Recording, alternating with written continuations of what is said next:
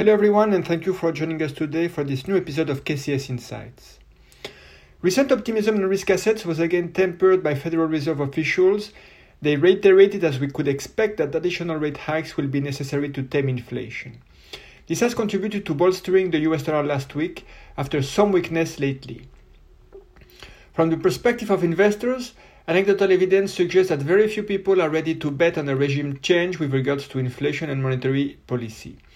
The keyword remains cautiousness, though CFTC data that we report here shows that positioning has turned slightly more upbeat. Last week, macro data releases were again focused on the US. They were overall mixed. The producer price index provides signs of softer upstream price pressures, but retail sales confirm that demand is still too hot for the Fed's comfort. We discuss today the two phases of manufactured goods disinflation and conclude that both the supply and the demand side of product markets should contribute to softening inflation going forward. Amid a relatively light agenda of data releases and as the earnings season is virtually coming to an end, we revisit one of our key calls, namely the stance on the US dollar. The US currency is central in financial markets, being the most actively traded asset according to the BIS. Going forward, we reiterate our view that the US dollar should ease further. It has started to reverse course from the highs observed in late September, and there is more to come in our view. But the process will be gradual. Valuation is rich, investor positioning remains very long, and technical signals suggest the downside is set to gather steam if the DXY falls below 104.5.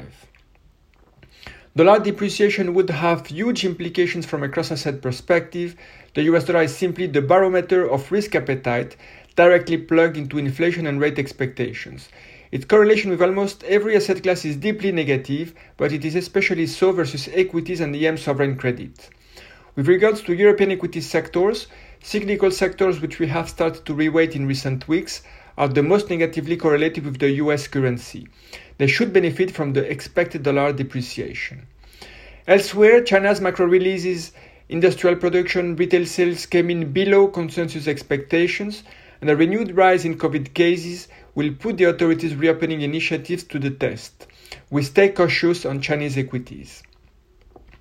The week ahead, Preliminary PMIs for November will help gauge the level of economic activity in developed countries.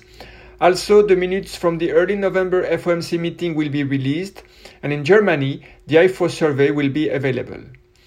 Thank you for your attention. I wish you a very good week.